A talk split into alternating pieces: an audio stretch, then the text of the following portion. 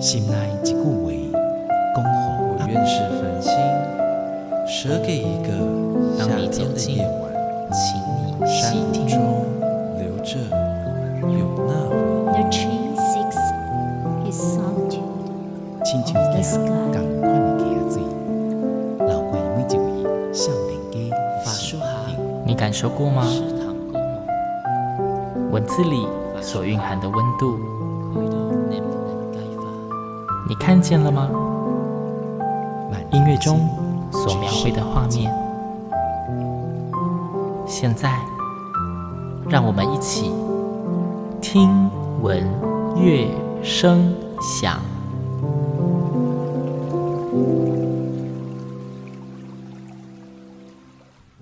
Hello，各位听众朋友们，大家好，我是新阳，欢迎再次跟我一起听闻乐声响。在之前几周啊，如果有在关注听闻乐声响粉专的朋友们，应该会注意到新阳一直在分享一个由台北爱乐合唱团主办的台北国际合唱艺术节的消息哦。那这个合唱艺术节暨比赛呢，在前两周吧，终于圆满落幕。但是可能有些朋友们很好奇，这个艺术节它到底是个怎么样的活动？所以今天新阳特地为大家邀请到了台北爱乐合唱团的音乐总监古玉仲老师。古老师你好，你好，各位听众，大家好。诶，老师，因为这个台北国际合唱音乐节，我记得好像很久之前就开始在办了，对不对？是我们的第一届的合唱节是一九九六年，嗯换句话说，二十五年前。那今年已经是第二十五年了，但是我们是第二十一届。为什么？是因为早年的时候是两年一次，九六年，然后九八年、两千年、两千零二年这样、是隔年举办。那到零四年、零五年的时候才开始变成每一年举办。了解，所以才会说年数跟届数搭不上搭不上，对对对，搭不上想，说，一九九六年开始，怎么现在只有十一届？所以其实大家也不用去记那个第几呃几年开始，嗯反正因为现在很巧妙的，就是现在是二零二一年，刚好是嗯二十一届，就慢慢就所以之后就会就同步。巧合就同步了。那同步了，我们就想，那我们也就不用管第几年了，对，就把它当用届数跟年数。所以我们现在一般对外面的说法都会说。哪一年什么合唱节？就比如说二零二一台北国际合唱节，我们就很少在讲什么界啊什么的。了解，这个国际合唱艺术节，它每年的举办时间，我记得是不是都在差不多的区段？是我们每一年都在七月的最后一个周末开始，嗯然后到八月的第一个周末结束。嗯，所以像今年就是七月的大概二四二五那个时候开始的，然后到八月一号结束。对那明年就会在七月比较偏底二八二九的时候开始。日期已经定出来了。对对对对对，然后一直到八月初，八月六号、七号的时候结束。那因为这是一个国际合唱音乐节嘛，是都已经举办那么久，那我想在国际上，应该合唱界里面算是有名的活动了吧？是，其实是蛮有名的活动，蛮有名的活动，对。所以往年就是参与的团队都非常踊跃，非常丰富喽。非常丰富，而且都是顶尖的团队，我们才会邀请来。那其实我们每一年都有接到很多的团毛遂自荐，嗯，说他们想要来。对，当然，我们自己像我自己本人，还有我们基金会的执行长丁大明先生，我们两个都会参加很多的国际活动，嗯也会认识到很多很不错的团，我们也会去挑货。啊挑货嘛，就是看看有什么面试，对，有什么不错的团，之前不知道的，哎看到了不错的团，也会邀请他们来，这样子。嗯，二十几年来，已经有上百团厉害的合唱团来过，来过那也有很多团是来过还想要再来，一来 再来，哎，所以可是这样听起来应该是邀请制，是邀请是邀请制，所以想要再来的团很多，但是都能再来吗？基本上我们不会拒绝，但是我们会安排时间。譬如说，有的团来了之后，那个隔年就想要再来，那我们会觉得太近了，太接近了，我们会希望有不同的团，所以我们通常都会安排，也许隔个两三年、三四年。嗯然后另外就是，呃，有的团他们是每一年都有巡回演出的，对，所以他们不会每一年都来亚洲，但是只要有来亚洲，哦就会跟我们接触说，他们想要来，可不可以？哦那我们都会看，因为其实我们的时间是固定的，对，那所以如果时间配合得上的话，也许就可以。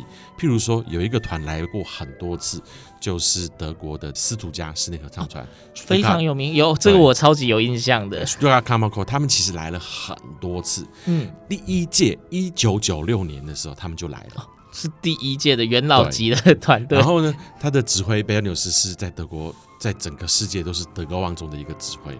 那他非常喜欢来台湾，嗯一方面台湾人很热情嘛，二方面台北的这个国家音乐厅的音响效果，他说是他曾经演出过全世界排名前三名音效好的音乐厅，所以只要有亚洲巡回，他就会问：哎，我明年要去亚洲，你们可不可以排一站给我们？对对对对，所以就是看情况啊，对啊。刚听到一个就是我自己非常讶异的，台北 国家音乐厅的音响效果，在国外的指挥心目中竟然可以排进前三。是呃，合唱指挥对合唱交响乐团指挥可能会有不同的想法，因为其实国家音乐厅的音响是稍微湿了一点，就是说残响比较久残响比较多。嗯那对于人声来说，这样子其实是有帮助的，因为比较像教堂里面的声响。那人声在这样子的采样之下，可以有更好的润饰，嗯而且有更好的这个线条的连接。可是对于交响乐团来说，这样的影响其实就会让听那个整个的声响听起来比较杂，太轰。对，太轰。所以其实乐团指挥大概不会觉得台北国家音乐厅是全世界前几名的。对，可是合唱指挥，几乎所有来过我们音乐节的国际的这些名团，他们都一致赞赏我们国家音乐厅的影响，嗯，是，所以我觉得这也算是蛮值得骄傲的啦。非常骄傲。真的，那可能再就是一个比较严肃的话题，因为我们知道这两年有遇到新冠疫情，是，对，那有影响到国际合唱节的举办。当然，因为最直接的就是国外的这些团体嗯不，能够来台湾了。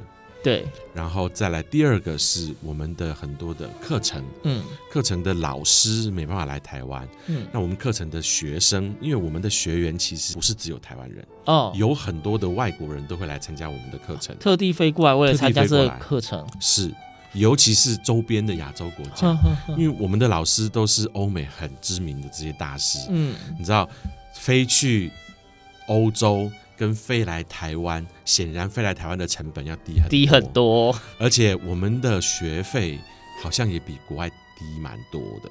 一开始还没有什么名气的时候还不知道，可是最近这十年，每一年都有很多国外的学员来嗯，参加我们的活动，因为也比较近，然后成本也比较低，这样子。了解。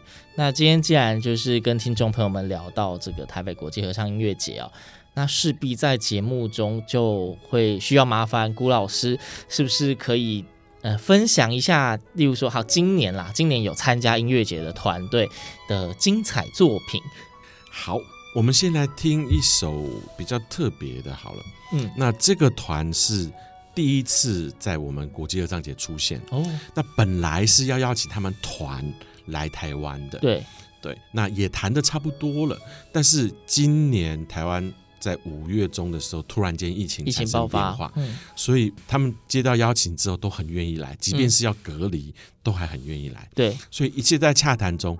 突然间，台湾的疫情升级了，那我们根本不可能举办活动，嗯这样，那他们当然很难过，但是也没办法。那我们也约好了，以后再邀请他们来。嗯，但是这一次，他们就提供了他们的影片。那这一团很特别，是他们是来自于黎巴嫩的合唱团。黎巴嫩，我相信台湾的朋友大概很少、很少、很少人知道，原来黎巴嫩也有合唱团，而且唱的还不错。甚至一般台湾的民众根本就很难有机会接触到黎巴嫩的任何相关的事情，是，可能只听过国民。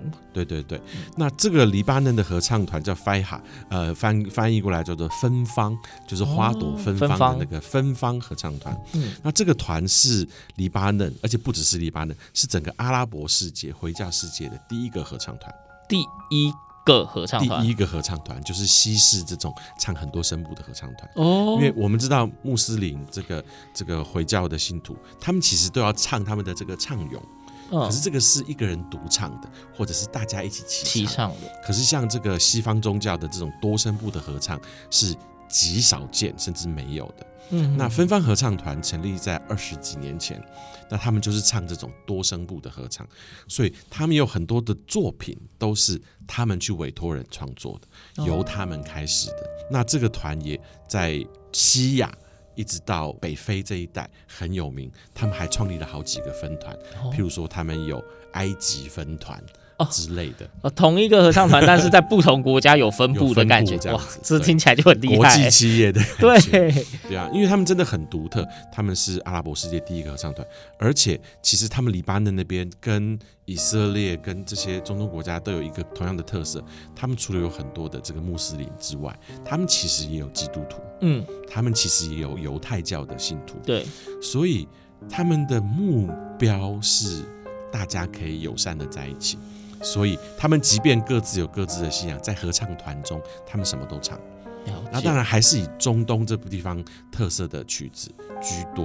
嗯，那我们待会儿要听的一首，就是你一听就知道这个是中东的风味，这个是很像穆斯林的这种唱咏。嗯，但是它的歌词的内容讲的是呃叫做。呃，唯一的目标，我的目标就是这个目标 goal。目标是什么呢？是要创造一个永续的环境，因为这个是呼应联合国的这个计划。你知道，中东这个地方其实水资源跟自然资源是比较缺乏的，相对稀缺，相对稀缺。所以他们有一个这样联合国有这样子一个活动，要在这边创造一个有序的环境。那这个曲子就是呼应这个呃呼吁这个计划。而做的曲子，嗯，跟环境环保议题有关，是对。好，那各位听众，就是疫情期间出不了国，不能玩，我们透过听异国的歌曲带你出国。今天古老师跟我们分享这一首是来自黎巴嫩的芬芳合唱团，唱的是跟环境永续议题有关的，非常有中东风味的歌曲。那接下来就让我们来欣赏这首歌吧。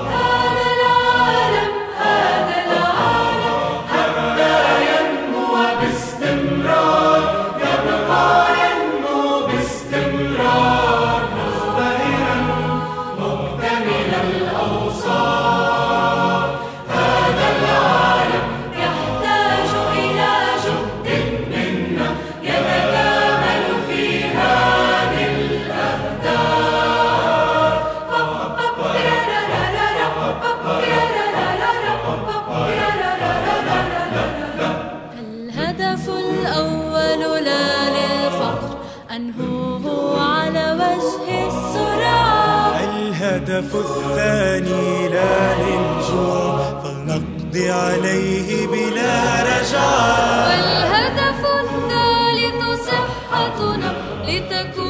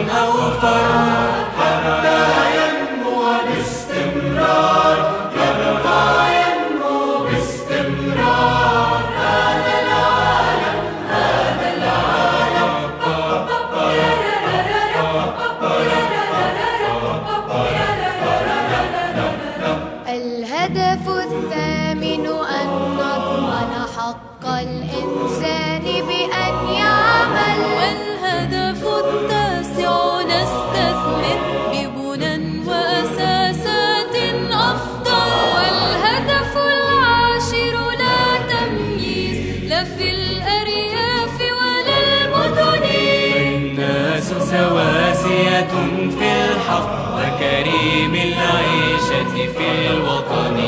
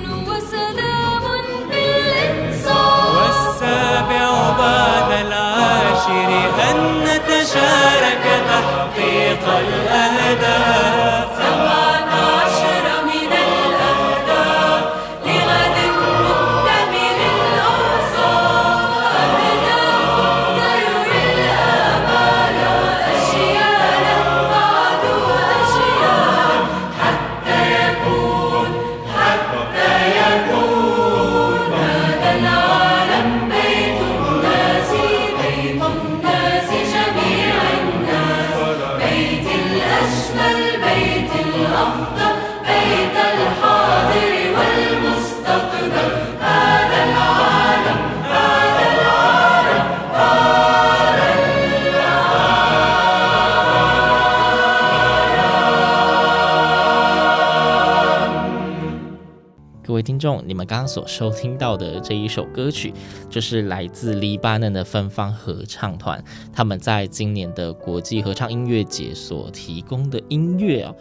有没有感受到那个非常浓厚的中东风情呢？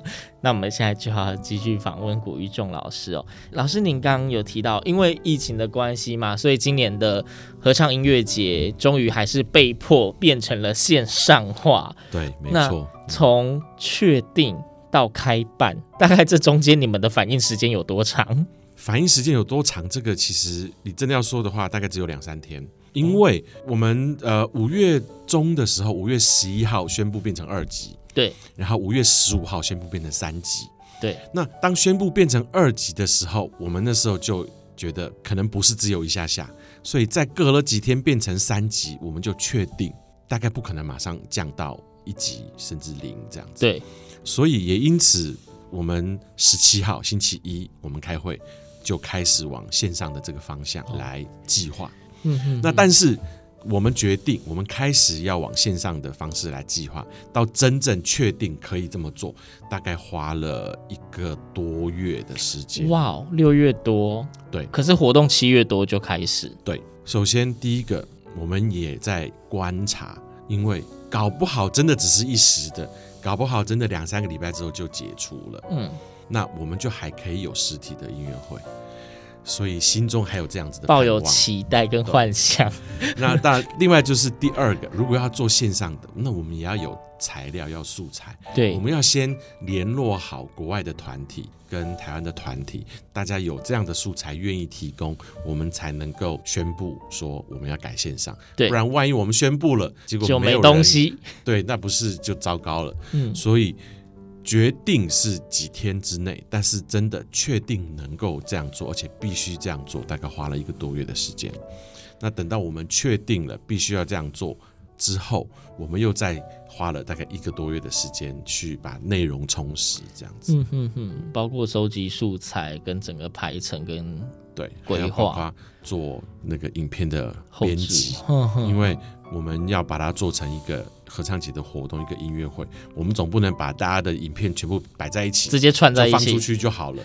所以我们还做了片头，我们还做了还有字卡，还有导导铃，还有导铃，对对对，就是要让它看起来是一个活动，正式的活动，一场一场都有不同的逻辑跟不同的主题，这样子。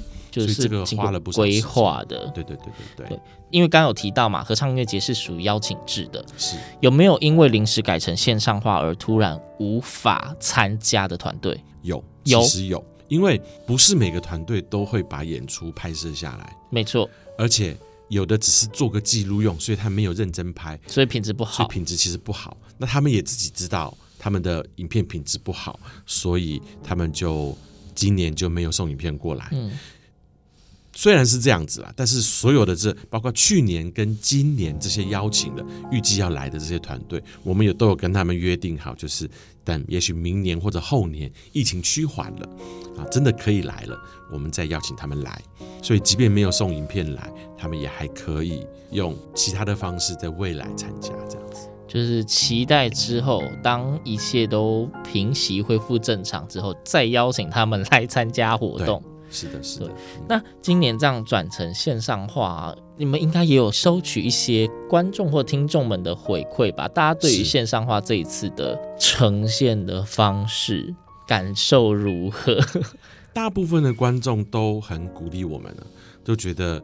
在疫情这么艰困，然后都没有办法有实体活动的状况下，嗯、那我们还可以呃在网络上推出这样子的活动，大家都很鼓励我们，很肯定这样子。嗯、那当然有些团队有人喜欢，有人不喜欢；有些曲目有人喜欢，有人不喜欢。嗯、那这个其实都是正常的。嗯哼哼。呃，我们能做的就是尽量多元化。像我们的开幕音乐会，这个挪威独奏家合唱团，嗯，我们非常希望他们来，但是这么多年他们从来没有来过，是属于那种每年要办的时候每年问，但是每年他们都没办法那样吗？对，因为一方面他们其实也很忙，对，二方面呢，我们经费没有这么多，有办法请到这一整团的职业团过来，所以想了很多年，但是没有办法真的成型。结果今年反而因为线上的关系，他们可以送影片来，就可以出现了。这算是一种因祸得福，这算是一种因祸得福吧？哦，对啊。所以反而改成线上化之后，哎，来的团队数，不管多元化、丰富度跟数量都变多，都变多了。而且以往一年我们只能够邀请五六个，因为我们的音乐厅的那个天数就只有这么多。对啊，档期就是。而且来越多人，我们的成本的负担就越重，所以我们也没有能力一次邀请二十个团来。嗯哼哼。那这次改成线上，不用付旅馆钱，不用付机票钱，不用付吃饭钱。那这个省下来的钱就投入在，譬如说呃，影片的版权费啊，然后后置的费用啊，所以也是一个因祸得福。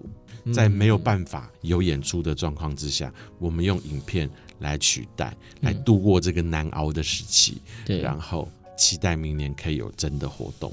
嗯嗯嗯，好，就是虽然说真的因为这些不可抗拒的因素，所以让今年整个活动就是很临时的转成了线上化，或许也让你们增加了很多没有想象过的繁忙的业务。